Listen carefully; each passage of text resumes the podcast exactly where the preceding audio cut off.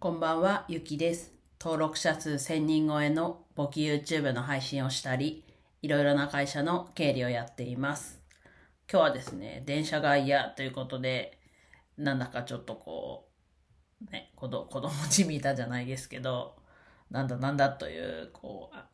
ね、ちょっとタイトルなんですが、まあ、結論は電車が嫌。まあ、どう嫌かっていうと、本当匂いですね。まあ、この時期、まあ、この時期に限らないのかもしれないですけど、まあ、この時期は特に気になるというところで、いや、今まで電車でこう通ってたじゃないかと、あ、あるんですけど、まあ、なんで今日ちょっとそれが気になったかっていうと、ちょっと朝どうしても早く出社しなきゃいけなくって、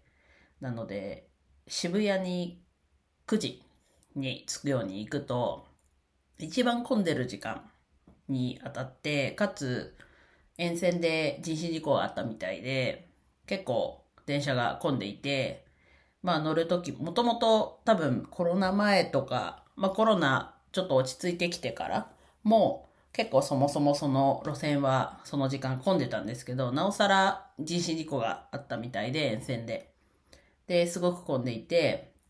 まあちょっとどうしても9時に行かなきゃいけなくて、まあ会議があったっていうのもあって、で、もうこれに乗るって決めたので、なんだろうな、もう、ガッと押して入ったんですけど、入ったんですけど、というか、そもそもその入んなきゃいけない状況っていうので、やっぱりこう、みな、皆さんとというか、こう、周りと距離が近いってなると、やっぱりこう、匂いも、こう、必然的に漂ってきて、まあ、何の匂いが嫌って、まあ、それは汗の匂いっちゃ汗の匂いなんですけど、まあ、いろんな匂いがあるじゃないですか、匂いだとしても。で、例えば香水とかだと、片や他のね、本人はいいと思ってつけてたりすると思うんですけど、最近自分ちょっと、こう、匂いに敏感な感じはあって、で、かつ自分も大丈夫かなって気にしてる状況なんですが、まあ、で、この時期は特に汗っていうところもあって、で、身動きも取れなくって、みたいな状況だったので、まあ、ちょっと、体調、ね、通勤するのもね、最近ちょっとこう、嫌だなって思ってるところで、で、さらにその匂いが気になっちゃって、なんか朝混んでないと、多分帰りの時間がめっちゃ混んでる時間に当たったり、そこを多分混んでない時間とかにすると、まあ遅く行って早く帰る、なのかな？まああとはまあ遅く行ってめっちゃ遅く帰る、みたいな時間になるので、まああんまり、なんだろうな、自分としてはあんまり良くはないという状況で、じゃあどうすんのっていうところで、まあ、一つは、まあちょっとこう、仕事のね、業務委託の仕事がもうちょっと1ヶ月、2ヶ月やってみてにはなるとは思うんですけど、なんだろう、そっちの方にがっつり舵を切るためというか、に、まあ、業務、今の経理のアルバイトをもうちょっとこう、なんだろうな、うんと、その今の経理のアルバイトをしてる会社との付き合い方、まあ、そもそもこのアルバイトになる前は、